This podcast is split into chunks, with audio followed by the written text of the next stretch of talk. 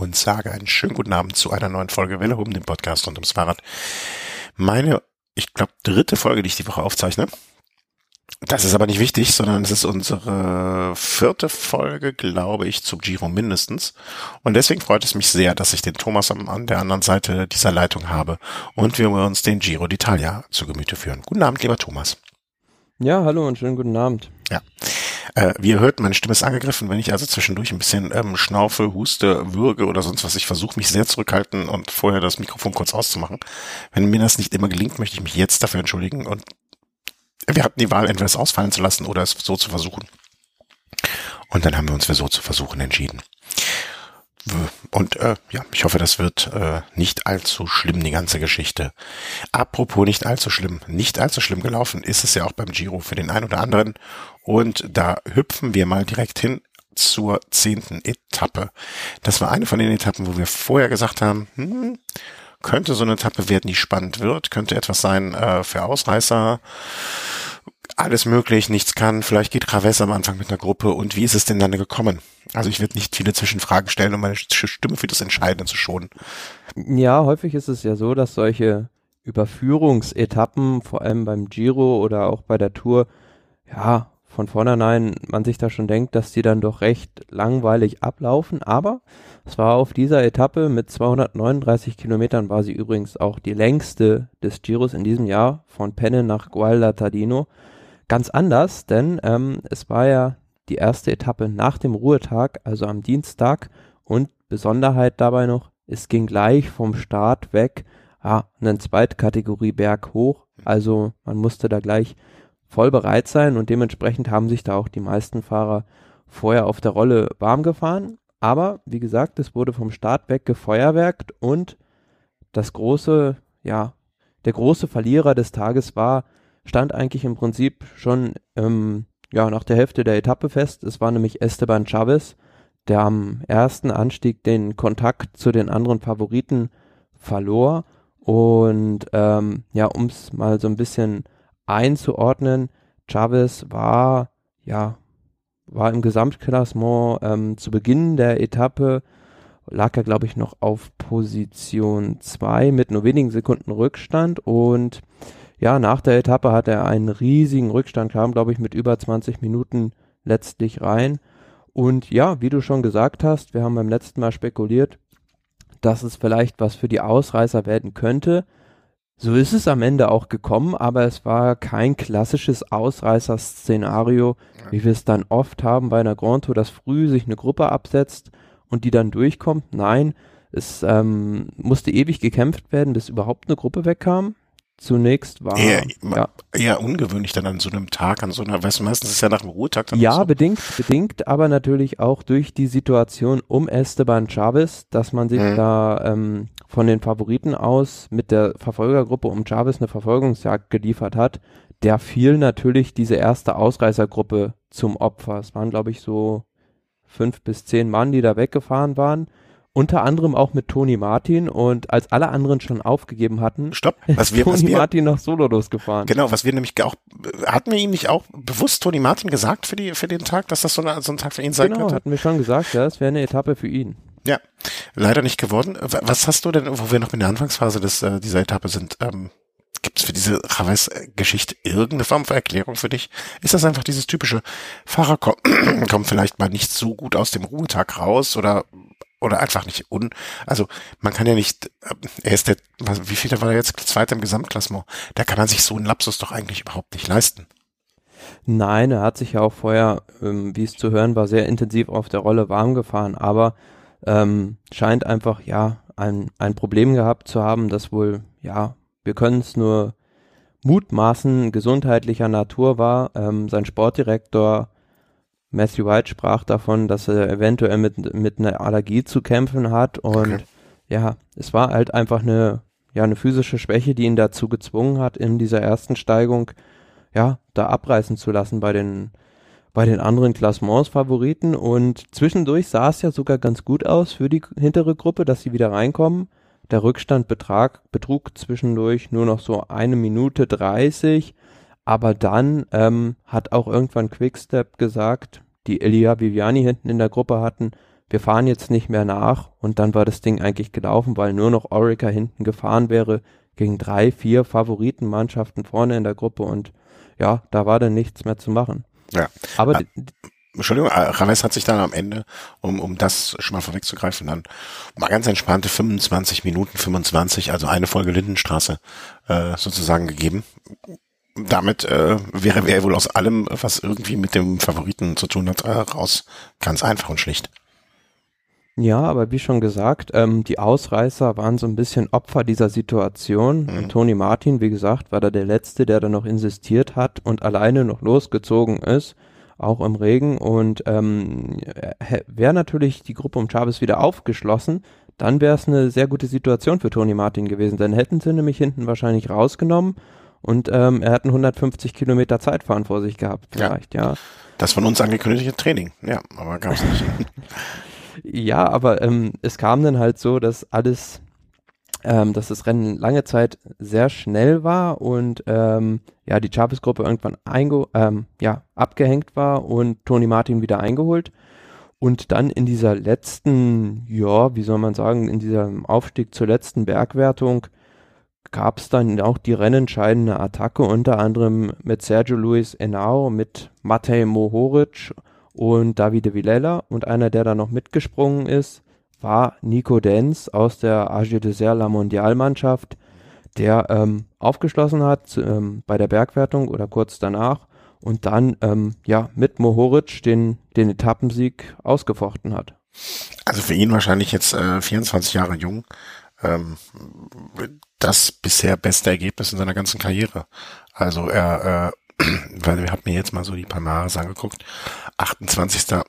im Gesamtklassement der Tour de Polen. Ähm, 17. Finanzplatz Bodden Eschborn. Also der wird an dem Tag schlecht eingeschlafen sein vor Freude.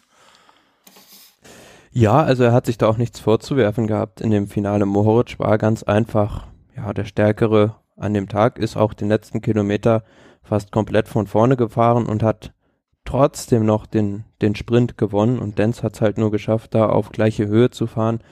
Ja, aber es war jetzt schon, also kam ein bisschen, bisschen überraschend vielleicht dieses Resultat, weil bis zum letzten Jahr, na gut, da hat er kaum bewiesen, dass er da profitauglich ist und ist bislang auch nur dadurch aufgefallen, dass er im letzten Jahr von der Vuelta ausgeschlossen wurde, weil er sich mit, glaube ich, Alexandre Genies zusammen an einem Fahrzeug festgehalten hat. Und ja, aber jetzt hat er dann doch das in ihn gesetzte Vertrauen vom Sportdirektor ähm, zurückgezahlt. Ja, also Glückwunsch und ähm, er ist auch schon lange in diesem Team. Also er ist, glaube ich, im vierten Jahr dort ähm, oder im vierten Jahr dort gestartet und ähm, ich, ich finde es schön, dass ein Team auch dann einem Fahrer, der vielleicht jetzt nicht die aller, also zumindest auf dem Papier keine Ergebnisse hat, aber offensichtlich in dem Hintergrund so viel Arbeit leistet, dass er seine, äh, dass seine Dienste da äh, gewürdigt werden ne? und ähm, dass er dann auch mal die Chance bekommt oder einmal ähm, auch mal zumindestens am Podium schnuppern kann. Äh, schöne Sache, also hat mich sehr gefreut, äh, dass er da Zumindestens, ne, und äh, ich glaube auch, da kann man noch anerkennen, wenn jemand anders mal schneller ist, ne. Also er hat immerhin jetzt mal einen zweiten Platz beim Giro in der Etappe belegt. Und der Name ist jetzt vielleicht auch mal den Leuten ein Begriff, die sonst die Fahrer aus der ersten Reihe, vielleicht auch noch ein paar aus der zweiten, aber ich würde ihn jetzt schon als dritte, vierte Reihe bezeichnen, ähm, die sonst nicht wahrnimmt. Na gut, es war jetzt sein erstes großes Ergebnis und ähm, spätestens jetzt, wenn er sich dann mal wieder in einer Ausreißergruppe blicken lässt, wird man ihn da jetzt auch, ja, zumindest ernst nehmen und auf dem Zettel haben. Ja, genau. Also den Namen hat man dann schon mal gehört und fragt nicht, wer ist der lange Deutsche im, äh, nee, so lange, ja, der lange Deutsche im AG Dessert äh, Trikot. Ähm, Im Ergebnis hat sich an dem Tag natürlich dann äh, dahingehend etwas geändert, äh, dass sich Chavez äh, die eben schon angekündigten 25, 25 eingepackt hat in Rucksack. Äh, nichts mehr mit der Gesamtwertung zu tun. Jetzt ganz klar, ich finde eine große Schwächung für das Team Scott, was er diese zwei Karten spielen konnte. Und jetzt nach der Geschichte, nach der Etappe, ja, einfach nur noch äh, ganz klar auf Kapitän Yates setzen muss, kann, will. Und ähm, alle anderen natürlich in den Top, bis, bis wohin? Top, ich glaube Top, äh, Top 20, alle einen Platz hoch, aber da auch sonst nichts geändert äh, im Gesamtklassement. Nein, und ähm, das Finale also war auch sehr, sehr ja, wie sagt man dem, anspruchsvoll, weil da ging es nur eigentlich rauf und runter und hat es auch geregnet. Und wir haben gesehen, Tom Dumoulin, der ist da auch einmal von der Straße abgekommen, ähm, hat diese brenzlige Situation da aber noch recht souverän ausbügeln können, können. Und ihm scheint da nichts passiert zu sein und konnte dann ohne Rückstand auf die anderen Favoriten das Ziel erreichen. Aber es hat auch wieder gezeigt, dass man da an jedem Tag aufpassen muss. Ja. Und für die, für die Mannschaft Mitchelton Scott natürlich war es auch, ja, recht gefährlich zwischendurch, weil ich glaube drei oder vier Mann waren hinten bei bei ähm, Chavez, um da zu helfen und ähm, Yates hatte dann auch nur noch zwei Helfer, glaube ich, an seiner Seite. Ja, und wenn da irgendein anderes Team noch auf, auf Gedanken gekommen wäre, hätte es da vielleicht auch noch ein bisschen mhm bisschen was anbrennen können, aber auch. Man sieht auch, jetzt, wenn ich kurz darf, man sieht auch, ne, stell dir mal vor, so ein Yates fällt jetzt aus, dann ist Dumoulin einfach so dermaßen direkt, der mit Abstand, also ich finde durch den, durch den, äh, den Scheiß raus, Ausfall sozusagen ähm, und die Einschränkung der Möglichkeiten, die jetzt Scott hat, ähm, sieht die sieht für mich irgendwie die ganze Situation auch wieder viel viel klarer aus. Ne? Also Dumoulin mit seinen 41 Punkten, weniger Möglichkeiten für Scott.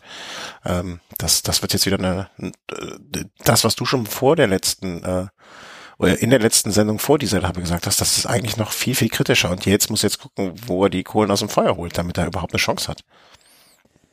Es wird nicht ähm, schwierig, es wird nicht leichter für ihn dadurch. Ja, und vor allem durch diese Etappe auch wieder. Ähm, ist die Mannschaft natürlich ein Stückchen weiter noch verschlissen und läuft auf einer anderen Rille, als es vorher war, weil die Helfer, muss man auch immer sehen, die, für die gab es keinen Tag, an dem sie sich ausruhen konnten. Die mussten jeden Tag arbeiten und vor allem auch diese Nachführaktion hat sicherlich auch einen Mann wie Roman Kreuziger viel, viel Kraft mhm. gekostet. Und da muss man dann auch sehen, ob die da nicht in der dritten Woche noch für mhm. bezahlen müssen. Mhm. Du meinst vielleicht, wenn der wäre auch in ab einem gewissen Punkt äh, ist so gewesen, die, die Entscheidung vernünftiger gewesen. Alles klar. Chavez, es war schön mit dir die Woche, aber äh, alle, alle, naja, ne, wir, wir, wir verschleißen jetzt nicht die Helfer. Meinst du, das wäre vielleicht, ist das was, was sich in der dritten Woche rächen könnte? Naja, die Entscheidung haben sie ja irgendwann getroffen, dass sie dann rausnehmen. Hm. Ähm, das war schon richtig so, aber ähm, viel, viel, viele andere Möglichkeiten wären ihnen ja gar nicht übrig geblieben. Und von daher hat es einfach die Rennsituation so erfordert, die Mannschaft einzuspannen. Also da hat man taktisch schon eigentlich, denke ich, nichts falsch gemacht. Was man natürlich ja ein bisschen überdenken könnte, wäre diese generelle Strategie mit dem rosa Trikot, dass man nicht vielleicht auch mal gesagt hätte, gut, wir geben jetzt vielleicht einer Gruppe mit Leuten, die vielleicht ja zehn Minuten dann im Bereich von zehn Minuten zurück sind im Klassement, die Chance wegzufahren und das Trikot nochmal zu übernehmen auf diesen, diesen Etappen jetzt bis zum Wochenende. Dann haben wir nicht die Arbeit und müssen die Mannschaft nicht verschleißen. Aber man hat da kommuniziert, dass man unbedingt das rosa Trikot auch bis nach Rom verteidigen will und ähm, ja, werden wir sehen, ob diese Strategie sich nicht in der dritten Woche noch rächt. Mhm. Oder ob die Strategie sich äh, und, und wie Scott auch selber darüber denkt und wie sie es wahrnehmen. Ne, das, äh, also wie sehr ihn in anderen Worten jetzt mal langsam ähm, auch durch diesen einen Tag, der den schwarzen Tag, nicht schwarzen Tag, aber ja, doch so unerfreulichen Tag für sie, wie ja, du hattest davor in der letzten Sendung, glaube ich, gesagt, dass sie da vielleicht ein bisschen hochmütig agieren oder so. Vielleicht war das jetzt genauso der, der auf den Boden zurückholer, den sie gebraucht haben, ne? Und dass das genau sich jetzt ins Gegenteil verkehrt, ähm, im Sinne von, äh, dass sie jetzt böse Muffensausen haben. Vielleicht kommen wir dann direkt schon zur nächsten, ähm, ja, zur nächsten Etappe, also zum nächsten Tag, ähm, der dann äh, losging beim guten Franz von Assisi oder vielmehr seiner Heimat äh, rüber nach, sag's mal schnell, bevor es mir einfällt. Äh, Osimo. Ja, genau, so hieß es. Und ähm, ja, also es ging eigentlich die ersten, wie viele Kilometer sind es? 50, 40, 50 Kilometer bergauf, dann wieder bergab. Also so eine Etappe mit nicht vielen Schwierigkeiten, aber einer nicht zu unterschätzenden Rampe am Ende. Ja, zum Schluss ähm, ging es da zum Ziel hoch ordentlich. Ähm, ordentlich bergauf und wir hatten eine Ausreißergruppe, die bestand aus fünf Leuten, Demarki, Turin, Masnada, Luis Leon Sanchez und Mirko Maestri. Das waren die Angreifer des Tages und ähm, da hatten wir eine ganz außergewöhnliche Situation, die man so nicht oft sieht bei einer Grand Tour, dass zwischendurch ähm, die Ausreißer, die eigentlich schon weg waren, noch auf einen anderen Ausreißer gewartet haben, damit die, die Gruppe noch Zuwachs bekommt. Also das habe ich auch so nur selten gesehen. Mhm. Ja, und, und dann ähm, übliches Spiel, die Gruppe geht, die Gruppe wird auf Distanz gehalten, die Gruppe bleibt. So in der Art? Ja, so in der Art. Und ähm, als es dann da diese letzte Rampe hochging, also es ging da die letzten, ja, so zwei Kilometer mit, ja, bis zu 16 Prozent. Ja, im mittleren, im mittleren Teil, ne? Also es war, genau. der schwerste Teil war so, ja, in der Mitte und dann danach äh, wurde es wieder kurz flacher und es war ein sehr unrhythmischer, äh, welliger Kurs, würde ich mal sagen. Genau, und vorher hatten wir halt schon so fünf Kilometer vor dem Ziel ähm, über so 300 Meter eine Kopfsteinpflasterrampe mit 16 Prozent, wo dann, ja, nicht überraschend sich die beiden Pflasterspezialisten Stanek Stieber und Tim Wellens absetzen konnten. Ähm, beiden fehlte dann aber der nötige Punch, um das in der in dieser Schlussrampe dann durchzuziehen. Ja, und überraschenderweise war dann tatsächlich die, die Maglia Rosa, ähm, ja, auf einmal vorne. Äh, der, derjenige, ähm, der dann auch die, ähm, den Federhandschuh hingeworfen hat. Also es war für mich auch wieder so recht überraschend, wie das, wie das da sich abgespielt hat im Finale. Findest du? Weil gerade als ich das, äh, als ich es hinterher gesehen habe oder oder ne, als ich dessen gewahr wurde, dachte ich mir, man könnte fast meinen, dass das, was der Thomas gesagt hat, äh, dort irgendwie angekommen ist, weil du hast immer davor, du hast sozusagen ähm, äh, äh, gewarnt ist gewarnt das richtige Wort, ich glaube schon, gewarnt davor, dass ich jetzt zu sicher sein soll, weil dann noch das Zeitfahren ansteht. Und deswegen dachte ich in dem Moment, als ich da sah, äh, ähm, äh, Yates greift an, alles klar, der ist sich dieser Gefahr und äh, Tom Dumoulin in seinem Nacken und nicht zu weit weg, bewusst und kämpft jetzt um die Sekunden, die er braucht die ihm am Ende vielleicht fehlen können. Ne? Deswegen fand ich das gar nicht, äh, also ich war nicht so überrascht wie du jetzt vielleicht in der Situation. Ja, schon, aber ich hätte eher gedacht, dass es vielleicht so auf einen Kampf auf dem letzten Kilometer dann hinausläuft, aber da so gleich loszubrettern, das war dann schon, also kam für mich ziemlich überraschend. Und das, was, was ich beim letzten Mal da gesagt habe, das bezieht sich eher oder bez, ja, bezog sich eher auf die Etappen am Wochenende jetzt, mhm. wo es dann wirklich schwer wird und wo auch ein Yates in den langen Anstiegen seine Stärke da, da ausspielen kann. Aber umso mehr, wenn er es jetzt schon macht. Ne? Also umso mehr, dann ist er sich dieser Gefahr ja noch, noch bewusster. Oder will ja, einfach aber nicht ich bin, so lange bin warten. sehr, sehr erstaunt, ähm, wie der mit seinen Kräften rumschleudert. Also ich, ich kann mir gut vorstellen, dass sich das alles in der dritten Woche rächen wird. Ja, das, das wird spannend, ne? Aber vielleicht hat er einfach die unerschöpfliche Kraft und äh, hat Popeye-mäßig jeden Abend ein Kilo Spinat und dann geht's am nächsten Tag einfach wieder ab. Hoffen wir, dass Spinat ist das, daraus zieht das Rennen ja auch seine Spannung. Das, genau. ähm, also ich habe jetzt auch schon, ja, man hört mehrere Stimmen oder viele Leute sagen halt, dass, dass äh, Yates mit dieser kräfteverschleißenden Art, ähm, diese Malia Rosa zu verteidigen und den Vorsprung auszubauen, ähm, in der dritte Woche, in der dritten Woche dafür bezahlen könnte. Aber wir gucken auch nicht in den Rennfahrer rein, ähm, wissen nicht genau, wie lange seine Form da reicht und ähm, dementsprechend wird es dann auch spannend. Und vor allem Absolut. vor dem, vor dem Hintergrund, dass wir nach dem Ruhetag ja dieses Zeitfahren über, glaube, über 30 Kilometer sind es zwischen Trento und Rovereto haben. Und ich habe es bei einer Grand Tour, ich weiß nicht, ob du dich daran erinnern kannst, selten erlebt, dass es nach dem Ruhetag ein Zeitfahren gibt. Boah, da müsste ich auch überlegen. Ich glaube, bei der Vuelta gab es das mal irgendwann.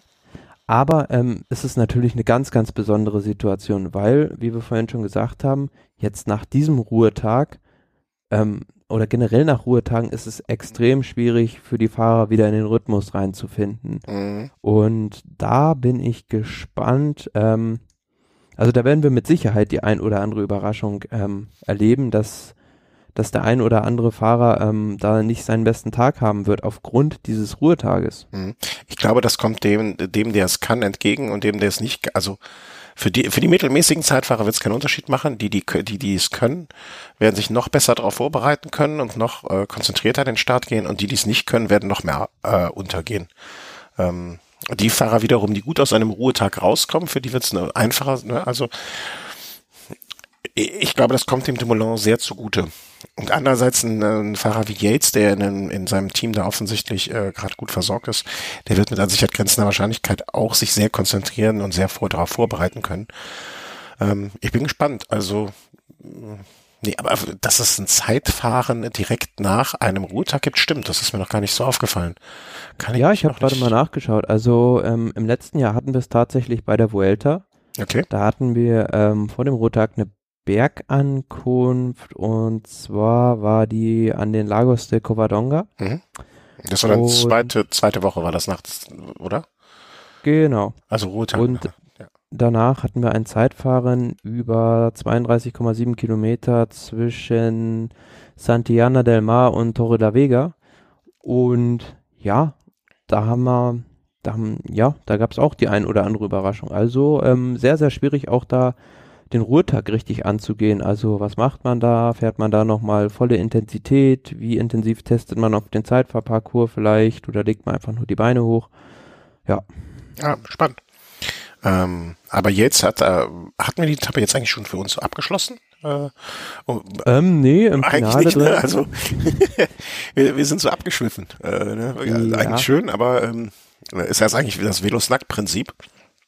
Schön, dass wir es jetzt hier auch mal etablieren. Ähm, aber im Finale, also jetzt, wir waren, glaube ich, stehen geblieben, so ungefähr bei der Attacke, äh, Attacke, äh, Attacke Yates ähm, Attacke auf Etappe, ähm, äh, der sich dann abgesetzt hatte und das durchziehen konnte, um es mal äh, da in, ins Ende zu überführen. Ja, er hatte da ein paar Meter Vorsprung auf Tom de Müller rausgefahren und konnte die ins Ziel retten, aber muss auch dazu sagen, Tom de Müller bei der Attacke von Yates selbst war da ein bisschen schlecht positioniert und vielleicht auch aufgrund dessen hat er diese, diese zwei Sekunden da nicht mehr zu, zufahren können. Und dahinter muss man auch wieder sagen, ganz, ganz formidables Rennen von Maximilian Schachmann. Platz 8 mit nur 11 Sekunden Rückstand, also ganz, ganz, ganz toll, da vorne bei den Favoriten noch mitzumischen. Und auch Team Bora, sehr, sehr stark mit Davide Formulo auf Platz 3 und Patrick Konrad auf Platz 6. Man kann es auch mal anders sagen, äh, Maximilian Schachmann hat an diesem Tag einen Chris Room 29 Sekunden abgenommen. Ja, da müssen wir sowieso ja, generell nochmal genau. sprechen. Auf, da wollte ich hinkommen über gerade. Die, über den Fall Froome auf dieser Etappe. Und den äh, Fall meinst du in, in diesmal ausnahmsweise nicht im Zusammenhang mit Stürzen? Nee, also er ist da zwar nicht zu Fall gekommen, aber ähm, ja, schon als es da in diese Schlussrampe rein reinging, hat er da große Probleme überhaupt ähm, das Tempo zu halten und war da hinten rausgefallen. Mhm. Also, das war doch schon schon sehr überraschend. Das wird doch nichts mehr, oder? Naja, also ähm, ich so schnell, so schnell kann der, also er war am Ende dieser Etappe, lag er dann drei Minuten zwanzig zurück. Äh, wenn er, wenn Plan ist, äh, in Woche drei wirklich angreifen zu wollen oder in der zweiten oder oder in der zweiten Hälfte oder im letzten Drittel, wie man das auch immer mathematisch auf, ausbaldowern möchte, dann muss er jetzt aber langsam mal kommen, weil wir haben heute Donnerstag, ähm, es sind heute noch zehn Tage, der der Giro fährt. Viel Zeit. Also ja, aber wenn du schaust, wir haben ähm, am Wochenende zwei ganz, ganz schwere Etappen und wir haben in der dritten Woche drei also die drei schwersten Etappen des Giros überhaupt. Hm. Ja, aber, aber mit der, also was die Form, die er bis jetzt präsentiert hat, die lässt mich nicht vermuten, dass da noch äh, Holler äh, es rund gehen kann. Nee, das lässt sich vielleicht nicht darauf, darauf schließen, aber wir haben es in der Vergangenheit schon bei Fahrern gesehen, die ähm, gezielt ihre Form auf die dritte Woche aufgebaut haben. Erinnerst du, wenn du den, den Giro 2016 zurückblickend ähm, siehst, da hatte Nibali auch erst in der dritten Woche seine Topform und hat alles von hinten aufgerollt. Und ja, das halte ich auch bei Froome noch für möglich, vor allem, weil ja jetzt diese langen Anstiege kommen, die ihm eigentlich viel mehr entgegenkommen. Dass du so optimistisch bist. Also, oder optimistisch oder so. Ich, äh, ich, ich habe ihn schon komplett abgeschrieben, muss ich gestehen. Ähm, also, ich, da komm, nee, nee, nee, ich bin traurig, aber ähm, ich finde auch krass, dass die Wettbüros sich da so dann verzettelt haben, ne? Also die ihn ja wirklich mit, äh, ich glaube, der doppelt so guten Quote von hatten. Äh, da, da, die werden so manche. Ja, ja, er war auf Augenhöhe mit Tom Dumoulin. Bei den Quoten? Ja. Das würde ich aber nochmal, äh, ich weiß nicht, wie ich das verifizieren kann, aber da muss ich nochmal drüber in der Nacht schlafen, damit ich das rausfinde. Äh, ähm, eine, ein gemeinsamer Bekannter von uns beiden hat früher bei einem Wettanbieter gearbeitet. Vielleicht sollte ich den mal zu Rate ziehen, wie ich das, äh, was, ob, ich, ob du mir da nicht einen Bären aufbindest. Äh, es wäre dir gegönnt, aber ähm, nee, also ich äh, muss da sagen, mir tut das sehr leid. Äh, ich hätte ihn gerne vorne gesehen, ich hätte ihn gerne um das Double kämpfen sehen, aber in der derzeitigen Verfassung bin ich da pessimistisch. Ich, ich würde mich freuen, wenn du recht hast. Aber ich glaube, wenn ich auf die Ergebnisliste gucke, werde ich den Namen Froome nicht als erstes suchen im Moment. Das halte ich für übertrieben. Naja, es wird auch viel von diesem Zeitfahren abhängen. Also ähm, auf Tom Dumoulin wird er sicherlich keine Zeit gut machen, aber wenn man da vorne mal die Favoriten durchgeht, die, die Fahrer, die sich da tummeln, da sehe ich jetzt keinen, außer vielleicht einen Rowan Dennis, wenn er denn nach diesen zwei schweren Etappen am Wochenende noch auf Platz 7 oder generell in den Top 10 ist, ähm, der ihm da im Zeitfahren das Wasser reichen kann. Ja, das stimmt. Ja, aber selbst wenn er jetzt auf, äh, ich sag mal, auf alle Leute, die so rumfahren, äh, im Gesamt, im Klassement, selbst wenn er, sagen wir mal, im besten Falle, wie lange ist das Zeitfahren? Ähm, ich habe es nicht mehr im Kopf, 45. Okay, ähm, das Zeitfahren ja. ist lang, warte, drei und, nee, 34,2 Kilometer. Okay, dann hatte ich jetzt einfach Wie viel kann man da maximal rausholen? Fünf Minuten? Es kommt drauf an, auf wen du was rausholen ja, willst. Also, also du, auf, du auf mich.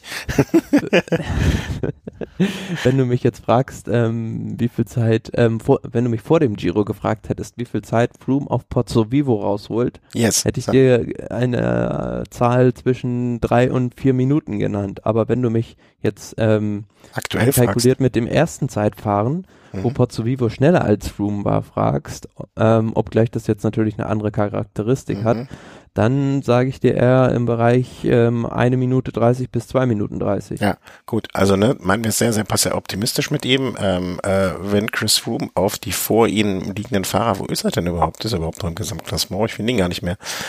Ähm, ne, sagen wir mal, er holt auf alle, die echt schlecht im Zeitfahren sind, vor ihm, fünf Minuten raus. Ja, dann glaube ich nicht, dass er die eine Minute 40, die er jetzt im Moment äh, dann äh, sozusagen positiv hätte, dass er die auch nur in den nächsten zwei Tagen halten kann. Also jetzt die zwei Tage vom Wochenende meine ich, ne? Ich ja, das wird man sehen, wie er sich da schlägt. Also er hat da ja auch in der Vorbereitung den, den Zonkolan erkundet, aber ja. Ich also, bin sehr gespannt. Er wurde da übrigens sogar von einem Mountainbike-Fahrer überholt immer mehr Optimismus wird ver, wird ver, wie sagt man, ähm, ähm, man versprüht Optimismus, immer mehr, immer mehr Optimismus. Nee, nee, ja, und nee. die Sky-Mannschaft, ich fand es ganz interessant, jetzt die letzten Tage zu sehen, wie die Sky-Mannschaft da äh, agiert hat. Also man hat da schon versucht, jetzt ähm, einzelne Fahrer auf Etappensiege zu schicken. Beispielsweise Inao, der es jetzt ähm, auf der längsten Etappe probiert hatte und der es jetzt auch heute wieder probiert hatte. Also mhm. ähm, da fährt man schon jetzt eine zweigleisige Strategie. Ja, ja, also da sie, was ja auch für mich ein Indiz dafür ist, dass äh, sie nicht unbedingt noch uh, uneingeschränkt äh, an ihn glauben. Ja, aber wie gesagt, Froome, der macht da weiter einen auf Optimismus. Ja. Ja, ja, klar, was soll er noch machen, ne? Er kann ja sagen, äh, ähm, ähm äh, nö, ich habe keine Lust mehr. Geht ja auch schlecht. Kann man ja auch nicht machen. Aber ja, äh, und ähm, hm? Eine Sache vielleicht noch auf der Etappe, ähm, worüber wir sprechen müssen. Ähm, 600 Luftballons ja, und 600 ein, Kindern. Da, eins vielleicht noch kurz. Äh, äh, Aru übrigens, ne, den hattest du ja auch bewusst nochmal auf den Zettel geschrieben, müssen wir vielleicht auch kurz erwähnen, äh, der auch die drei Minuten zehn gepackt hat. Also alles, was wir über, oder vieles, was wir über Flum gesagt haben, äh, auch über Aru leider Gottes, ne? Also auch jetzt äh, hat sich da ordentlich was eingepackt und ist jetzt äh, auch mittlerweile oder war nach dieser Etappe nur noch knapp in den Top Ten. Ja, aber nur als ja, Randnotiz sozusagen. Genau, es ist jetzt wie bei Froome auch drei Minuten zehn einen Rückstand, wo du noch nicht aus der Gesamtwertung komplett raus bist, aber es ist natürlich schon ja eine gewaltige Hypothek, die du mit dir rumschleppst. Ja, also äh, was ordentliches im Rucksack. Gut, äh, die 600 äh, 600 600 Geschichte. Ja, 600 Luftballons von 600 Kindern. Also während der Etappe ähm, haben wir Filotrano passiert, ähm, den Heimatort von Michele Scarponi und ähm, also was da auf die Beine gestellt wurde oder ja, wie die, wie, wie diese ganze äh, Ortschaft sich da präsentiert hat, war schon wirklich, wirklich beeindruckend. Also da gab es zwischendurch diese, diese Szene mit diesen Luftballons, wo der, der, der, der Himmel halb gefüllt war, die diese Kinder da haben steigen lassen. Also 600 sollen es gewesen sein von 600 Kindern. Und auch der ganze Ort war äh, sehr, sehr beeindruckend ähm, mhm. geschmückt. Ja. Also immer noch äh, irgendwie so eine Sache, da, da muss man auch, muss ich auch nochmal oft dran denken in solchen Situationen, ne? ein wirklich ein Fahrer, der sehr, sehr, sehr, sehr, sehr beliebt war. Ob sein Papagei an dem Tag draußen fliegen durfte, man weiß es nicht. Das war doch, äh, ne, das war doch die Geschichte, dass er der, der Papagei auf der Schulter teilweise mitgefahren ist und so, ne? Ja, also Michele Scarponi, die ähm, die was über ihn wussten oder die ein bisschen kannten, wussten, dass er sich sehr für Ornithologie interessiert hat. und Lustige, ne? also ich weiß auch nicht warum, aber man äh, irgendwie, also wenn ich mir vorstelle, dass ein Radprofi, äh, ein Vogelkundler, das sind so, so irgendwie so Sachen, warum nicht? Einerseits, ne, aber andererseits habe ich noch nie gehört, dass irgendein Sportler Ornithologe im Hobby als Hobby hat. Ja, also, also beispielsweise Marzio Brusegin, der hat früher Esel gezüchtet, also jetzt auch noch möchte ich äh, möchte ich gerne an das Buch äh, verweisen, welches ich jetzt dessen Namen nicht vergessen habe, aber welches welches der Stefan Lorenz, wenn er das hört, er möge dir mal bitte das Buch Buch schicken. Danke, Stefan. Ja, also, ähm, nee, er hatte also seinen eigenen Papagei, Frankie, der nach wie vor in diesem, in diesem Ort da umherfliegt und ja, der wird mit Sicherheit auch irgendwo das ganze Geschehen beobachtet haben. Ja. Ja, also eine, also mir fällt es schwer, das Wort schöne äh, Sache an, also das Wort schön fällt mir in dem Zusammenhang schwer zu benutzen, aber insgesamt eine äh, Demonstration, wie sehr dieser Fahrer noch im Bewusstsein der Leute dort ist. Ja, und hier glaube ich in, im deutschsprachigen Raum in, in der Medienlandschaft ist dieses Thema vielleicht nicht so präsent, aber an dem Tag, wenn man die Übertragung beim italienischen Fernsehen etwas verfolgt hat oder auch generell die Berichterstattung in den italienischen Medien, ist es eigentlich das Thema gewesen. Also das ist äh, omnipräsent und ähm, ja, etwas, was, was da eine sehr, sehr große Rolle spielt. Ja. Naja, traurig, traurig, traurig, aber ähm, wir haben schon drüber gesprochen und lass uns, glaube ich, einfach an diesem Punkt weitergehen zur Etappe von heute, der zwölften Etappe äh, von Osimo ja, nach äh, Imola, also entlang an der italienischen Ostküste. Ähm, ich glaube, war nicht Osimo kurz vor Rimini da auch in der Gegend, wo der Markus mal unterwegs war. Und Imola ist, glaube ich, wenn ich, ne, ich habe, es gibt ja kaum einen Sport, wo ich weniger Ahnung von habe als Motorsport, aber das ist doch dieses Motorsport-Ding, oder? Genau, also wir waren da heute auf diesem Formel 1 Circuit, wo da auch die letzten zwei Runden ähm, auf und an diesem, an diesem Rundkurs abgehalten wurden. Und ja, im Vorfeld hat man vielleicht auch so gedacht, 214 Kilometer mit einem kleinen Hügel zum Schluss, das wird wahrscheinlich eine langweilige Sprinter-Etappe. Ist aber nicht so gewesen, bedingt vor allem, ja, durch das Wetter im Finale. Also wir hatten da wirklich, ja, zum Teil infernalische Bedingungen durch den Regen. Ja, die ich gestern auf der Autobahn auch hatte, äh, äh, wenn man das hier, es war ja hier in der Gegend von dem, äh, wie heißt das, Tornado, äh, äh, hier Tornado in der Nähe. Und als ich gestern Abend nach Hause gefahren hatte ich auch infernalischen Regen. Ich kann das nachvollziehen. Nur ich saß im Auto und nicht am Fahrrad. Insofern ähm, hat es mich ein bisschen besser getroffen. Ähm, wir hatten vorher gesagt, das wäre so eine Etappe, wo man wirklich 100 Euro blind drauf wetten könnte, dass es ein Sprinter wird. Und genauso ist es dann natürlich auch gekommen. Ja, was heißt, dass es ein Sprinter wird? Also es stand ja auch lange auf der Kippe, dass die Etappe überhaupt in einem Sprint zu Ende geht. Problem war, man hat ähm, ja da Jagd auf die Ausreißer gemacht. Ähm, das waren Chupa, Mosca, Seni, Fraporti und Maestri, die man dann auch wieder ja einfangen konnte, einige Kilometer vor dem Ziel. Aber da fing es dann halt an zu regnen und ja, das Peloton hatte sich dann geteilt. Es gab eine hintere Gruppe. Unter anderem betroffen oder einer, der in dieser hinteren Gruppe saß, war Elia Viviani. Und die Mannschaft Quickstep hatte halt ja, über lange, lange Zeit da die Nachführarbeit organisiert, stand am Ende mit leeren Händen da, weil Viviani ist dann nicht mehr, hat den Anschluss nicht mehr geschafft. Anderen Favoriten, die hinten waren, Pozzo Vivo, Lopez und auch Richard Carapaz, die haben es alle wieder vorne reingeschafft.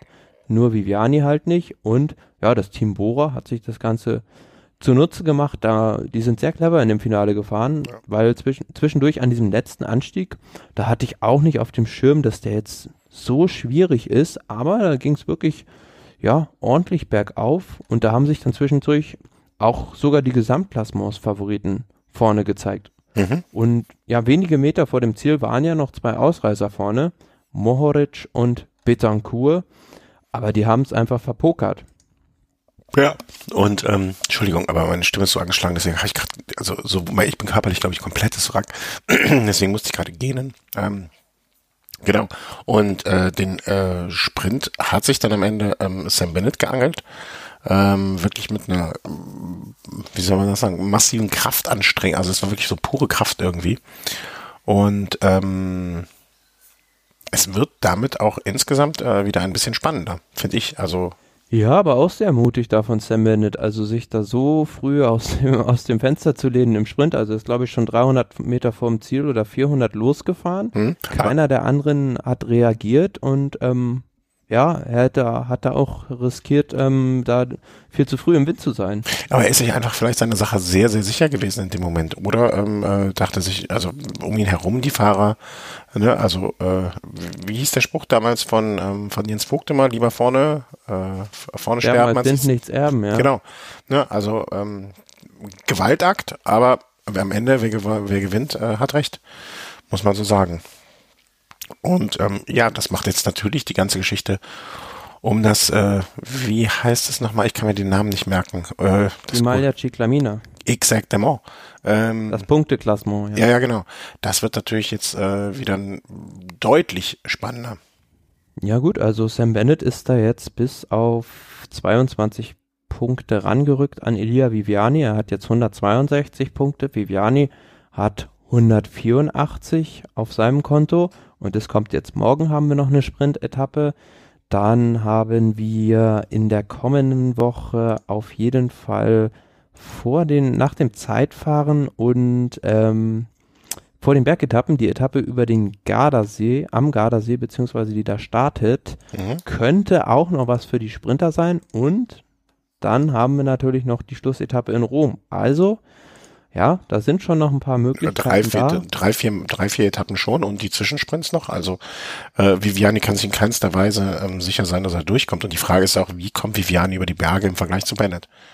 Und kommt der überhaupt durch? Ja, ja klar. Also das äh, natürlich, das jetzt nochmal als weitere Grundvoraussetzung. Ähm, aber schön. Also stell dir mal vor, das Team Bora Hansgrohe äh, holt sich neben den ganzen Geschichten, die ähm, Sagan einfährt, jetzt auch nochmal so ein äh, quasi das grüne Trikot der, der, des Giros. Also ist mit Sicherheit äh, gerade jetzt vor der Tour auch nochmal eine gute Werbung für das Unternehmen und äh, macht die Tour auch noch interessanter.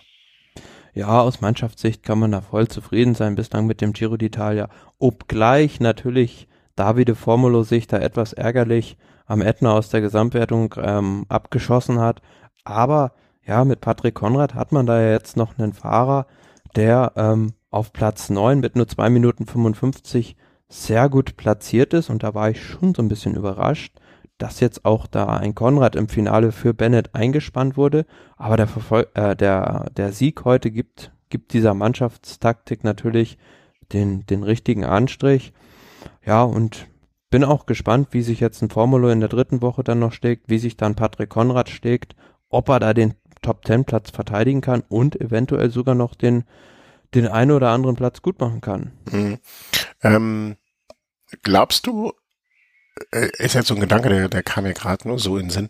Glaubst du, ähm, dass insbesondere in Deutschland, nachdem äh, ja damals äh, Zabel sehr oft das grüne Trikot geholt hat, äh, Sprinter in Deutschland mehr im Fokus sind, glaubst du, das spielt jetzt auch eine Rolle grundsätzlich beim Team Bora, dass die sagen, ähm, pass auf, äh, in Deutschland ist das, äh, Deutschland ist unser Heimatmarkt, unser wichtigster Markt, vielleicht, ja, wir hatten ja schon mal drüber gesprochen, vielleicht jetzt nicht mehr der allerwichtigste Markt, aber unser Kernmarkt, unsere Heimat und so weiter, ähm, ähm, Lo ist jetzt so zurück, äh, wir, wir setzen unseren Fokus jetzt noch mehr als vorher schon auf Sam Bennett in, bei, bei diesem Giro.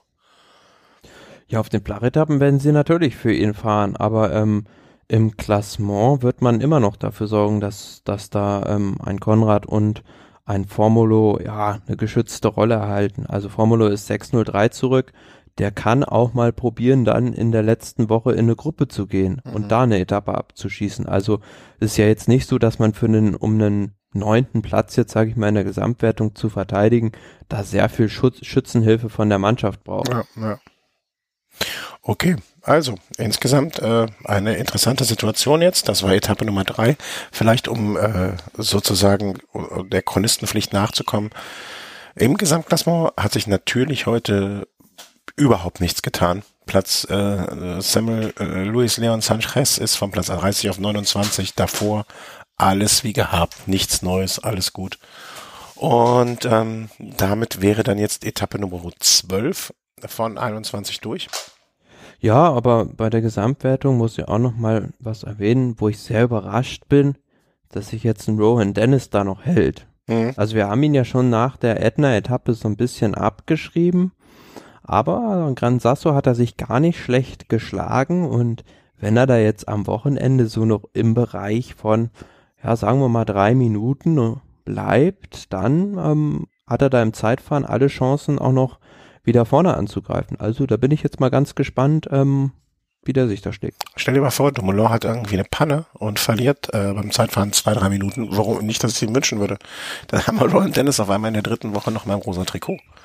Schon geschehen in dieser Saison, als Tom Dumoulin ja, da genau. in der um, wo war es, bei der Dubai-Rundfahrt, glaube ich, ähm, äh, dieses Problem im Zeitfahren hatte. Genau, genau, genau, genau.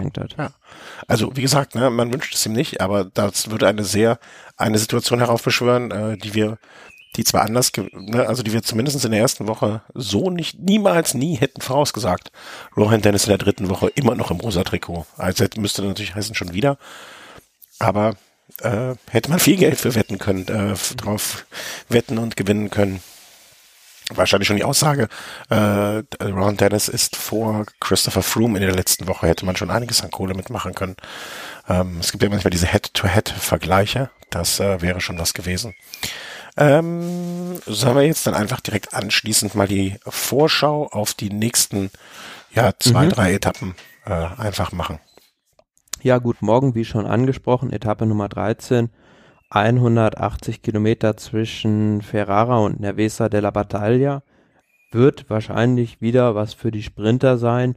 Also da die Etappe jetzt auch nicht, na 180 Kilometer ist schon ein Stückchen, aber auch nicht mit vielen Schwierigkeiten gespickt ist, mhm. denke ich schon, dass sich da die Sprintermannschaften und vor allem Bora nach dem Tag heute die Butter nicht vom Brot nehmen lassen werden. Nein, glaube ich auch nicht. Vielleicht wird sogar, äh, werden sie sogar in, in der frühen Phase ähm, bereits sich um die Zwischensprints prügeln. Ich guck mal, ich habe jetzt gar nicht richtig gesehen, ob es da oder wo die sein werden. Ähm, einer bei das R ist der Zwischensprint wahrscheinlich, ne? Bei diesen. Ja, also die fahren da ähm, von Ferrara an Venedig vorbei und dann ja schon an den Rand, sagen wir jetzt mal, ähm, der Gegend von Udine. Ja. Okay, okay, okay. Das wird dann ähm, morgen wahrscheinlich für die Favoriten nochmal ein eher ruhigerer Tag, vor allen Dingen im Vergleich zu dem, was sich dann am daran anschließenden Samstag abspielen wird. Also Samstag, ich glaube, der Tag, den wir alle mit am meisten herbeisehen, oder? Zonkola? Ja, es ist halt, ähm, sagen wir mal, die schwierigste, also vom, vom Schwierigkeitsgrad her, die schwierigste Bergankunft des diesjährigen Giro d'Italia am Zoncolan. Also es sind insgesamt 186 Kilometer die Etappe, gestartet in San Vito al Tagliamento und endet halt mit jener besagten Bergankunft und ähm, ja, also zu, zu dem Schlussanstieg brauchen wir, glaube ich, nicht Nein. allzu viel sagen. Ähm, diejenigen, die sich mit Radsport auskennen, die wissen ja, dass der, der Zonkolan generell mit dem Angliru zusammen als der schwierigste Berg im Radsport gilt, weil er halt unheimlich steil ist und ja gut, da werden, ähm, werden wir wieder einen spannenden Kampf zwischen den Favoriten sehen und vorher auch schon geht's natürlich ja nur eigentlich im Prinzip rauf und runter. Mhm. Also ja, also man sieht ja, wenn man sich auf den Plan, wenn man sich das Etappenprofil anschaut der Etappe ähm, und dann gibt's immer so äh, ne, diese Grafik unten, diese typische, ne, und da steht dann bei der Etappe von morgen ähm, äh, Start, Climb 1, Last Kilometer, Finish. Und wenn man dann auf die Etappe von Samstag geht, ähm, steht da äh, Start, Climb 1, Climb 2, Climb 3, Climb 4, Climb 5. Allein, was ist so ein Tag? Ich weiß nicht, wer ähm, hat das ähm, Rolf Eilag mal gesagt, wenn er morgens, äh, wenn er morgens auf so einen Etappentag guckt und er guckt auf den Plan, ach, da wird er ihn am liebsten wieder einfach wegpacken und nicht fahren. Ich glaube, das wird. Zabel, der hat immer gesagt, er guckt dann abends immer erst rein, reißt eine Seite raus und sagt sich wieder einen Tag weniger bis Paris. Ja. ja, aber äh, ich glaube, ich glaube, die, der Tag äh, am Samstag ist für zwei Tage gut. Ähm, das wird äh, für die, für die Favoriten vorne wird es wahrscheinlich eine Schlacht geben.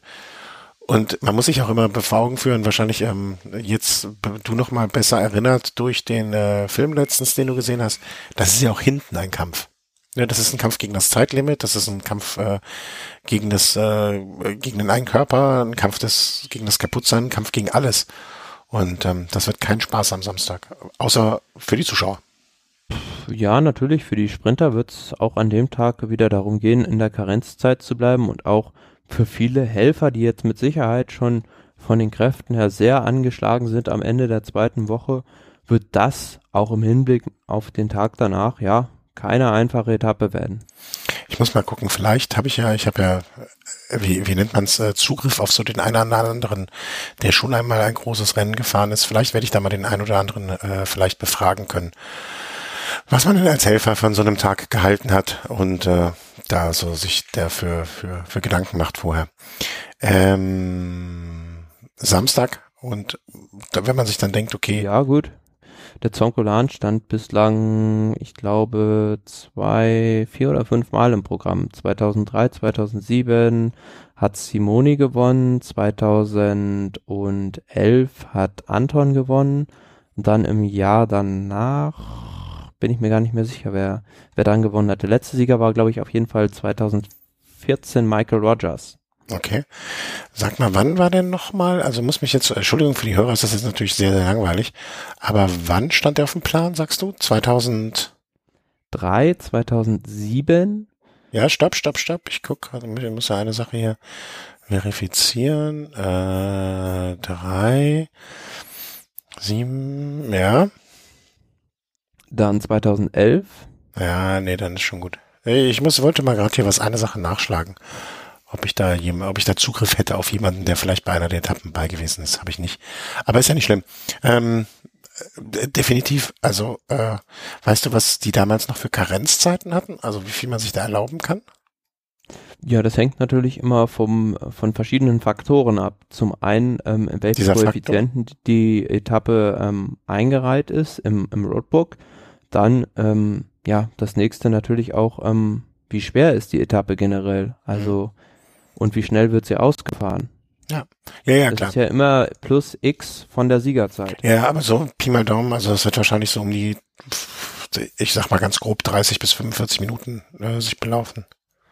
Gehe ich mal einfach von aus. Ja, es könnte schon hinkommen. Ja. Also wird ein großer Spaß, den wir uns da anschauen können am Samstag. Und ähm, wie schon angedeutet, nächster Tag ist dann Füße hochlegen mitnichten. Ähm, da geht es dann eigentlich auch eine Etappe, die man sich ähm, so nicht ja, so nicht für einen Wochenendausflug vorstellen würde. Ne? Das sind dann auch nochmal äh, Climb 1, Climb 2, Climb 3. Äh, eine Etappe, die man auch nicht unterschätzen darf. Ich, ich glaube, dass die deutlich einfacher aussieht, als sie am Ende sein wird. Ja, 176 Kilometer zwischen Tolmezzo und Zapada. Teil 2 in den Dolomiten, also es ist die zweite und zugleich letzte Dolomiten-Etappe bei diesem Giro. Das ist jetzt nicht der Klassiker mit Pordoy, Jau oder auch beispielsweise mit dem ähm, Grödner Joch, aber wir haben mit ähm, ja beispielsweise Passo Tre Croci, Passo di San Antonio und Costa Soyo Basco de Gavi ähm, und dem Schlussanstieg Zapada natürlich da ja dreimal dritte Kategorie und ähm, ja, halt noch den besagten Schlussanstieg. Und ja, zweite Kategorie ist bei diesem Giro, wenn man das mal vergleicht, könnte auch immer bei der Tour de France ein Erstkategoriewerk ja, sein. Also auf jeden Fall. wenn ich da manchmal sehe, was da als äh, wie kategorisiert wird, dann ähm, muss ich doch oft sehr schmunzeln. Ja, ja auf jeden Fall. Ähm, das wird dann am kommenden Sonntag ausgefahren. Und ich sehe es vor allem an dem Tag, ja, ich denke, die Sprinter haben mehr Angst vor dem Tag als vor dem Samstag. Ja, vor allen Dingen, wenn sie den Tag davor noch in den Beinen haben, ne? Das kommt ja. Also zum einen das und zum anderen das, wenn du halt Pech hast, ähm, wirst du schon bei Kilometer 20 abgehängt, weil es vom Start weg eigentlich bergauf geht. Ja, da, frühes Gruppetto äh, sozusagen und alle werden gegen die Zeit fahren. Vielleicht äh, wird man dann auch mal, äh, es wäre auch nicht das erste Mal, dass die Karenzzeit dann auf einmal dann doch eine andere ist, als sie eigentlich vorher angekündigt war. Ähm, kann man gespannt sein. Aber dann können die Fahrer ja zumindest in den verdienten Ruhetag. Ähm, und ja, wie schon vorher angekündigt, werden wir wahrscheinlich dann am Ruhetag diese drei Etappen, auf die ich mich auch sehr freue, Revue passieren lassen und schauen, was sich geeignet hat. Was glaubst du, wer wird ähm, eine ganz kühne Prognose? Wird Simon jetzt noch äh, am Ruhetag äh, das Rosa wird das wird er das Ruhetag äh, in den Ruhetag das Rosa Trikot tragen? Das definitiv, denke ich. Und er wird wahrscheinlich sogar noch ein bisschen Zeit rausfahren können. Aber wir haben jetzt gesehen, Tom Dumoulin, der scheint auch immer besser in Form zu kommen. Und ja, ich denke schon, dass es am Ruhetag noch haben wird, ein bisschen Zeit rausgefahren haben wird. Aber es ist dann halt auch die Frage, wie viel. Also schwierig einzuschätzen. Zum einen denke ich, dass es für ihn jetzt ja rein von der Psyche einfacher ist, weil er ähm, im Team jetzt die unumstrittene Nummer eins ist auf der anderen Seite, wie du vorhin schon richtig gesagt hast, hat man natürlich jetzt durch diesen Rückstand von Esteban Chavez einen weiteren taktischen Trumpf verloren. Ja, genau. Das ist äh, eine äh, eine Angriffs eine eine Klinge fehlt in der Schlacht. ähm, und äh, das werden sie sehr bedauern. Ja, also das war unser Update zum Giro, mal ganz einfach gesagt. Ähm, wie gesagt, heute etwas mit angezogener Handbremse und Stimm, äh, Stimmband. Aber da, da müssen wir dann heute mal durch. Und danke, dass du das mit deutlich mehr an Textanteilen als sonst, äh, du hast ja sonst auch mehr, aber diesmal noch mehr als sonst ähm, äh, übernommen hast. Das mal so zwischendurch einfach gesagt. Gucken wir mal auf das Vermischte was wir sonst noch so hier in der Agenda haben. Ja, wir haben ja noch ein zweites, anderes großes Rennen, was jetzt läuft. Also über sieben Etappen die Kalifornien-Rundfahrt, wo wir beim letzten Mal schon die erste Etappe besprochen hatte, hatten, die durch Fernando Gaviria im Sprint gewonnen wurde. Darf ich kurz was sagen? Darf ich kurz eine Sache anfangen? Ich glaube, ich mhm. muss meine Brille öfter tragen. Ich hatte, als wir das, als ich mir das Dokument am Anfang angeguckt habe, habe ich gesehen, Katalonien-Rundfahrt und Gibraltar Road Ach, ich so, hä? Katalonien-Rundfahrt in Gibraltar? Äh, jetzt macht es natürlich viel mehr Sinn. Und die Katalonien-Fahrt ja, ist ja auch gar nicht zeit zeitlich, es ist auch überhaupt nicht gepasst. Was für ein unsinniger Katalonien Gedanke. und Gibraltar sind jetzt geografisch gesehen zwar nicht so weit auseinander, aber die Gibraltar Road, die befindet sich natürlich in Kalifornien. Möchtest du wie viel möchtest du darauf setzen und wetten, dass es auf Gibraltar keine Gibraltar Road gibt? Das ist, ich halte das für gar nicht so unwahrscheinlich.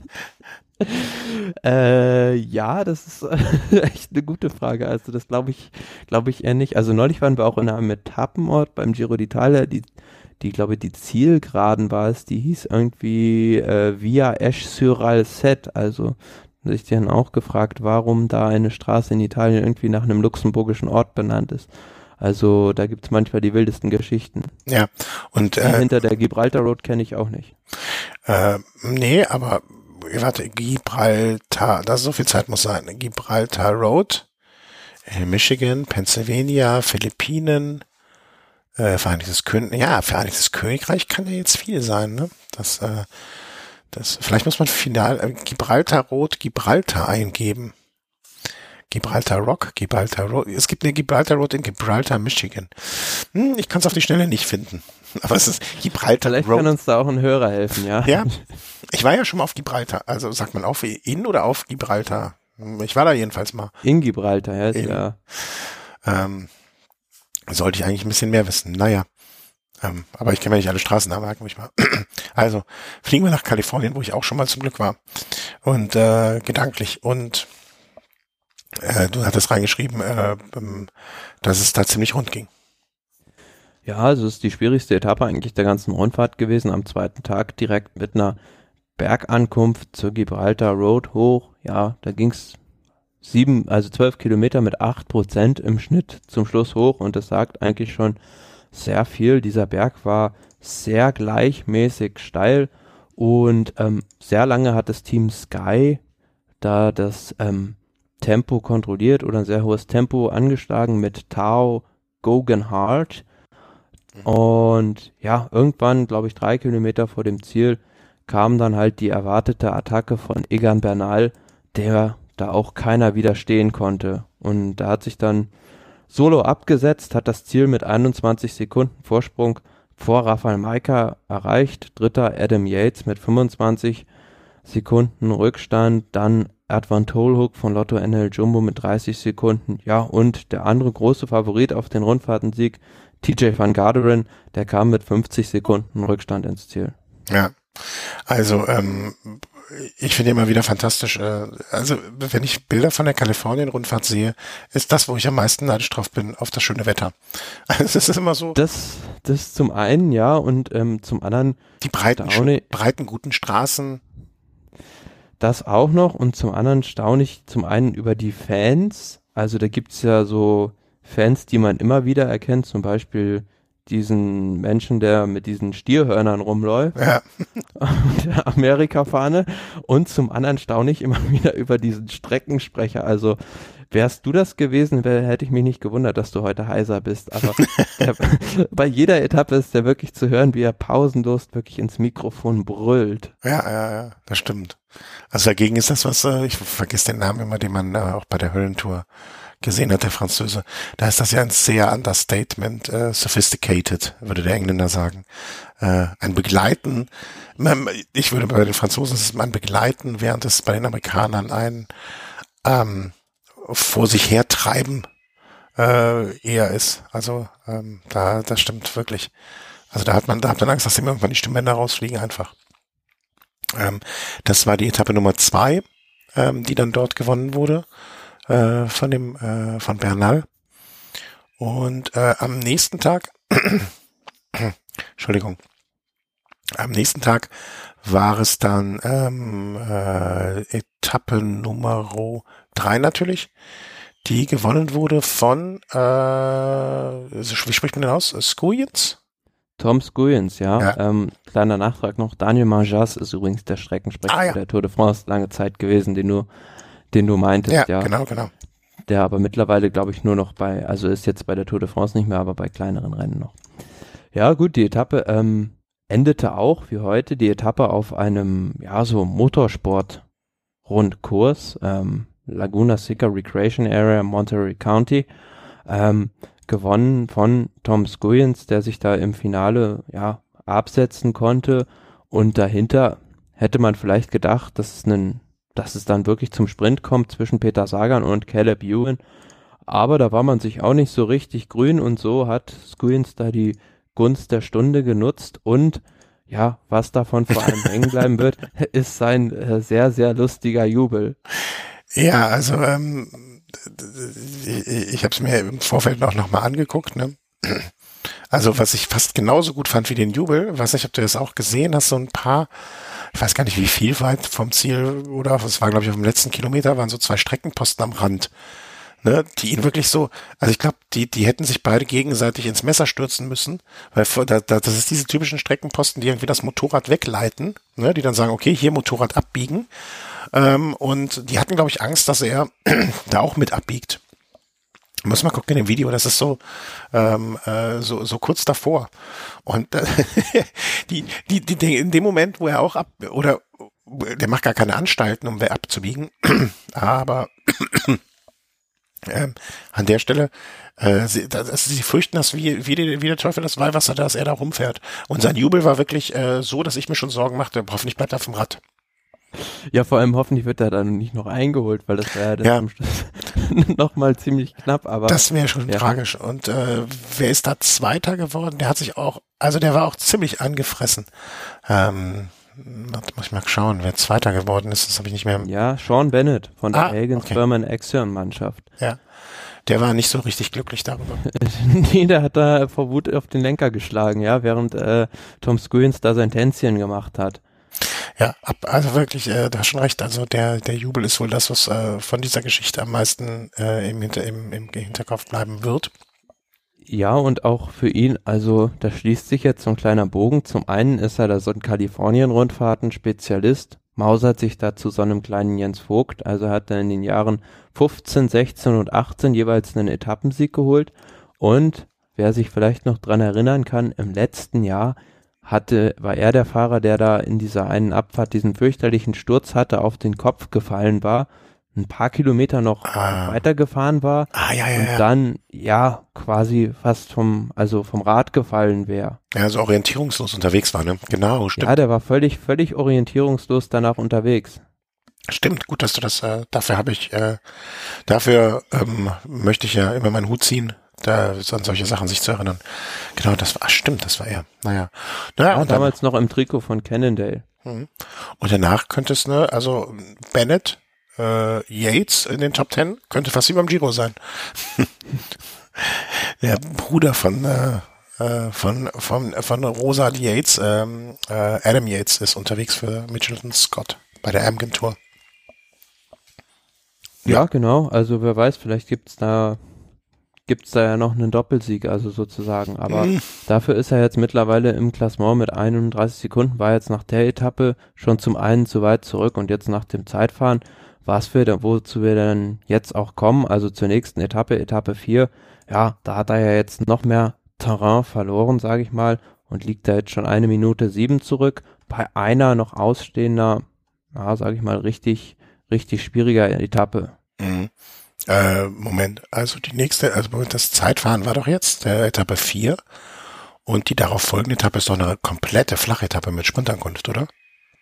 Genau, aber wir haben jetzt dann noch Etappe 6 zum ähm, South Lake Tahoe. Ah, okay, die habe ich überse komplett übersehen. Sorry. Da gibt's, da geht's ja auch noch mal ordentlich hoch. Also man fährt da von 120 Metern uh, über Normal Null hoch bis auf 2600 Meter. Mhm. Ja, aber, aber andererseits bin ich mal gespannt. Also es geht im Prinzip den ganzen Tag, was heißt den ganzen Tag, aber von Kilometer 0 bis Kilometer, äh, wo ist meine Brille, ähm, unanständig lange Berg hoch. Kilometer 128,5 im Prinzip. Danke. aber es ist, glaube ich, sogar diese, also wenn ich mich nicht irre, lass mich da auch gerne korrigieren, aber es ist diese Auffahrt zum Independence Pass. Mm, okay. Ja, da kann ich dich nicht korrigieren. Ähm, aber äh, lass uns noch mal kurz, bevor wir, also wir haben jetzt im Prinzip ja schon die Vorschau gemacht. Ähm, Etappe 5, ich muss noch mal ganz husten. Ja, das, das Zeitfahren, Zeitfahren gestern ja. Abend beziehungsweise respektiv gestern Nacht, denn die besten Fahrer sind da ja so um 0 Uhr gestartet. Ähm, komplett, ja, es war jetzt kein komplett flaches Zeitfahren über, ja, waren glaube ich 34 Kilometer. Mhm. Ähm, am Ende gewonnen von TJ van Garderen, der jetzt seit längerer Zeit dann auch mal wieder einen beachtlichen Erfolg einfahren konnte wirklich ganz, ganz starke Vorstellung. Er hat dadurch auch das Liedertrikot jetzt übernommen von Egan Bernal. Ähm, hat ihm da in dem Zeitfahren ähm, ordentlich was hat er gewonnen? 1,23 hat er ihm da abgenommen und liegt jetzt in der Gesamtwertung 23 Sekunden vor ihm. Mhm. Nikias Arndt auch wieder mit einem ganz guten Ergebnis im Zeitfahren, kann man da vielleicht auch mal erwähnen. Nils äh, Pollitt auch, ja. Ja, Nils Pollitt, genau ähm, mit Rang 11, also rund eine Minute auf TJ van Garderen ist ja alle Ehren wert. Ähm, und im Gesamtergebnis, wie du es gerade gesagt hast, hast damit TJ van von Platz 7 sich nach vorne katapultiert. Ähm, Bernal, Martinez und so weiter. Da werden wird's dann auch schon eng mit den Namen, die einem so sehr, sehr geläufig sind. Ähm, ja, das der vielleicht der kurze Abriss zum, äh, zur Kalifornien-Rumfahrt werden wir dann wahrscheinlich beim nächsten Mal auch nochmal da sind die Etappen ja alle durch, äh, darüber sprechen und ähm, mal gucken, wie es ausgegangen ist. Vielleicht jetzt noch die letzten paar Meldungen, so ganz am Rande. Ähm, BMC stand ja jetzt äh, nach dem Tod von ähm, Andi Ries so ein bisschen zur Debatte, wie weit es, wie wird es weitergehen? Und zum Glück. Ja, fest, fest stand ja, dass BMC auf, auf jeden Fall wohl am Jahresende ähm, als Sponsor aussteigt und das Team in dieser Form, in dieser, ja, bisherigen Form nicht weiter existieren wird. Aber heute ähm, schreibt ähm, The Telegraph, also so eine niederländische Zeitung, dass ähm, da ein neuer Hauptsponsor gefunden sein worden soll ähm, in Form von Deloitte und Deloitte, ähm, wie viele wahrscheinlich wissen, engagiert sich bislang schon beim Team Dimension Data, soll aber ab der kommenden Saison Hauptsponsor ja der jetzigen BMC-Mannschaft sein. Okay was für der Mensch bei der Menschen Data jetzt natürlich irgendwie Fragezeichen aufwerfen wird. Genau, für das einen freut es sozusagen so ein bisschen das anderen Pech oder was heißt das anderen Pech, ähm, stand sowieso zur Debatte, wie es jetzt da bei dieser Mannschaft auch nach dem Jahr weitergeht. Also da wird man auf jeden Fall, denke ich, einen, einen neuen Co-Sponsor suchen müssen und zum anderen heißt es in dieser Meldung, dass BMC dann im nächsten Jahr nicht mehr auf BMC, sondern auf Giant Fahrrädern unterwegs sein sollen, die ja jetzt auch Co-Sponsor beim Team Sunweb sind. Mhm. Ja, das wird alles ein großes buntes Durchgewürfel. Um es mal Aber so zumindest, zumindest hat dann natürlich, ja, diese, diese Aktion von Richie Port da gefruchtet, der gesagt hat, bis Ende Mai setze ich euch die Pistole auf die Brust, bis dahin müsst ihr einen neuen Sponsor haben, ansonsten wechsle ich das Team. Ja, das hat äh, in der Tat dann wohl was gebracht in dem Zusammenhang. Und ähm, ja, ich bin gespannt, wie das grundsätzlich weitergeht. Also ich, ich glaube, dass dieses, ähm, da wird doch sich noch einiges tun und rumgewürfelt werden. Also bin gespannt bei was bei Team Sunweb. Ich meine, es muss ja nicht sein, dass das Giant nur einen ähm, Team ausrüstet. Ja, wir sehen es ja beispielsweise bei Specialized, die, glaube ich, Quickstep auch noch ausrüsten, neben ja. Bora. Oder auch ähm, äh, Canyon, machen die nicht auch genau, Movistar und Katusha? Ja. Ne? Also das muss ja nicht ähm, ähm, ähm, unbedingt so sein, dass nur ein Team ausgerüstet wird. Insofern muss also ja, man wird natürlich bei Team Sunweb jetzt äh, schon mal die ein oder andere Frage stellen wollen, aber ich würde noch nicht da in äh, wir müssen alle sterben Panik verfallen. Das muss ja nichts heißen. Unbedingt. Und kommen wir zum Abschluss dann nochmal äh, einen, einen Ausblick in eine andere Sportart. Also wir beschäftigen uns natürlich vorwiegend hier mit Radsport, aber es gibt auch andere schöne Sportarten, die man vielleicht mal erwähnen kann oder wo man mal einen Blick über den Tellerrand werfen kann. Ähm, und das andere, womit wir uns heute mal beschäftigen möchten, ist der Sport Boxen. ähm, Boxen, ein schöner Sport, den man auch auf dem Fahrrad ausüben kann, dachte sich Lars Bohm. Ja, also ähm, bei der Tour of Norway, also der Norwegen-Rundfahrt, die momentan auch läuft, ähm, wo die erste Etappe von Dylan Gronewegen gewonnen wurde und die zweite heute von Edward Boas von Hagen, ja, war unter anderem auch Lars Bohm vom Team Lotto NL Jumbo am Start und der hat sich da heute, ja, so eine kleine Fausteinlage geliefert, ähm, wo er einen anderen Fahrer da einfach, ja, für mich ohne ersichtlichen Grund, ja, geschlagen hat. Ja, ich meine, getachelt. Das ist mal ganz einfach und platt zu sagen. Ja, also ähm, Preben van Hecke war da das Opfer dieser Aktion. Also ich kann mir nicht vorstellen, dass das nicht irgendeine Form von Vorgeschichte hat. Aber egal welcher, Pro also er hat ihn einmal im Ellenbogen äh, erstmal einen mitgegeben. Das alleine wäre wahrscheinlich schon Grund gewesen, ihn auszu, äh, auszuschließen. Und das nicht genug. Nachdem er mir mit dem Ellenbogen einen mitgegeben hat, hat er sich überlegt, den würge ich jetzt auch nochmal, den Vogel. Und äh, ist ihm, äh, ist ja in die Gurgel, Gurgel gegangen. Und das alles bei äh, vorne vorm Feld. Also auch nicht irgendwie so, dass man also es muss, wie oft haben wir schon darüber gesprochen, dass irgendwelche Fahrer irgendwelche Aktionen machen, wo man sich eigentlich immer nur fragt, warum? Die müssen doch denken, dass sie, sie müssen doch wissen, dass sie gesehen werden. Und das passiert jetzt auch nicht irgendwie im, im Schutz des Feldes, sondern einfach vorneweg, ja, also äh, im Prinzip bei der, äh, an der Spitze des Feldes, auf freier Fläche, also so viel, also da muss, da muss schon so manche Sicherung durchgebrannt sein, damit, äh, damit man sowas macht, finde ich. Also ich bin sehr gespannt, ob es da irgendwann mal äh, ein Statement seinerseits gibt, was jetzt der Grund dafür war.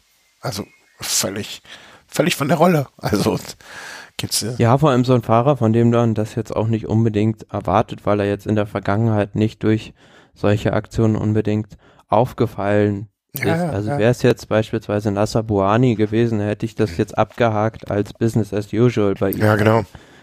Also hätte man gesagt, weißt du, ähm, der andere sitzt ja noch am Rad, ist ja halb so wild. Ja, aber bei, bei Lars Boom hat man sowas ja noch, noch nicht gehört oder ja, beispielsweise George Bennett haben sie ja auch im Team Lotto NL Jumbo, der war früher mal Rugby-Spieler, aber ja. Vielleicht hat der ihm, dem gesagt, äh, ich kann das besser, ich zeig's dir gleich mal. Also sehr, sehr, sehr kurios. Ich bin mal gespannt, ob man da auf den üblichen ähm, Kanälen mal irgendwas zu hören kriegt oder, oder ähm, mitbekommt oder ob ihn da mal irgendwie jemand fragt. Äh, sag mal, was denn darum, was, was sind da eigentlich Gefahren? Ähm, Würde ich einfach fast von ausgehen, dass man das hört. Gespannt sein. Ja, aber interess interessant auch in dem Zusammenhang. Ähm, ja, wir sprechen ja bei so einer Aktion auch noch immer über die Causa Moscon, die immer noch in der Schwebe ist. Und ähm, was ich interessant finde, ist, dass Gianni Moscon seit Paris-Roubaix kein einziges Rennen mehr absolviert hat. Aber was war da nochmal? Ähm, bei Paris-Roubaix? Was hat er da Naja, also im letzten Jahr ging es da ähm, Klar, viel da um, um diese Streitigkeiten mit Sebastian Reichenbach, den er da angeblich absichtlich vom Rad gestoßen haben soll bei den Trevali Varesine. Ja, ja, genau. Aber da, in welchem, was, ich verstehe jetzt gerade nicht, in welchem Zusammenhang das mit Paris-Roubaix dieses Jahr steht. Oder einfach. Nee, er hat jetzt halt seit Paris-Roubaix kein äh, Rennen mehr bestritten. Du meinst, dass gegebenenfalls irgendwie ein, eine irgendwie im Tennis. Äh, Kann ja sein, dass da schon inoffiziell irgendwie was also genau darauf wollte ich hinaus, ja. bekannt geworden ist und das jetzt nur noch nicht an die Öffentlichkeit gedrungen ist. Mir hat das mal ähm, jemand erzählt, der auch, äh, sagen wir mal so, der von juristischer Seite was mit Sport zu tun hatte oder, und andererseits selber auch ähm, auf, ich will nicht sagen auf allerhöchstem Niveau deutschlandweit, aber schon auf höherem Niveau einen Sport betrieben hat, dass es in seiner Sportart durchaus auch nicht unüblich war, dass äh, dann einfach mal ein, ein, ein Spieler mehrere Wochen offiziell verletzt aus dem Gefecht gezogen wurde, der eigentlich äh, in, eine interne Schutzsperre bekommen hatte. Also, dass das von diesem damals, von diesem Sportverband so durchaus gerne mal, ähm, auch sind es auf sehr hohem Niveau durchgezogen wurde. Ja. Nun ja, nun ja. Also Lars Boom, lass mal von dir hören, was da los war mit dir. Wir würden es gerne wissen. Oder? Ja, ja. also, also, wir werden mit Sicherheit da noch den einen oder anderen Hintergrund in, in Erfahrung bringen. Also ja. ja. Ihr, ihr, hört von uns, wenn wir es wissen. Und damit würde ich sagen, machen wir auch äh, nach einer relativ kurzen Folge für unsere Verhältnisse, na doch, anderthalb Stunde 15, das passt schon, machen wir die Kiste zu. Ähm, wünschen euch äh, ganz, ganz, ganz viel Spaß auf den folgenden, kommenden drei Etappen. Ähm, ich wünsche dir ganz viel Spaß. Wann, wann, ab wann denkst du, äh, ist es am Samstag entscheidend vor der Glotze zu setzen? Am Samstag? Pff, ja, im Prinzip. Ja, ja, ich weiß, was du jetzt sagst. Im Prinzip von Minute eins. Ähm, aber was würdest du mir, ich, ich kann, ich muss Samstag arbeiten, das heißt, ich werde vielleicht erst später sozusagen vor die Glotze kommen.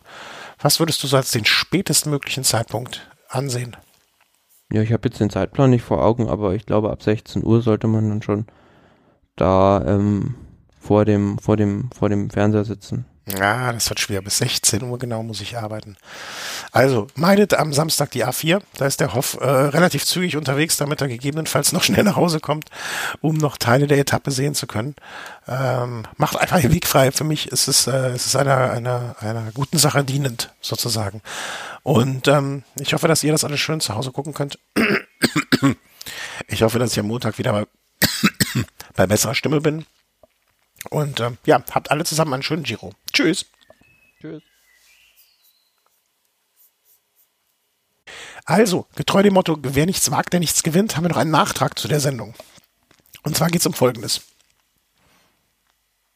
Der Thomas? Ja, also wer, jetzt war eigentlich mein Einsatz angedacht. Genau. Ähm, ja, wer dann da in der nächsten Woche vielleicht Interesse hätte oder generell da ähm, am Freitag bei der Etappe ähm, am gedenkt am Colle delle Finestre äh, zu sein, der kann sich gerne melden und ähm, wenn er eventuell sogar über München fährt, dann wäre es sehr super, sehr schön, wenn, wenn sich da eine Mitfahrgelegenheit ergeben würde.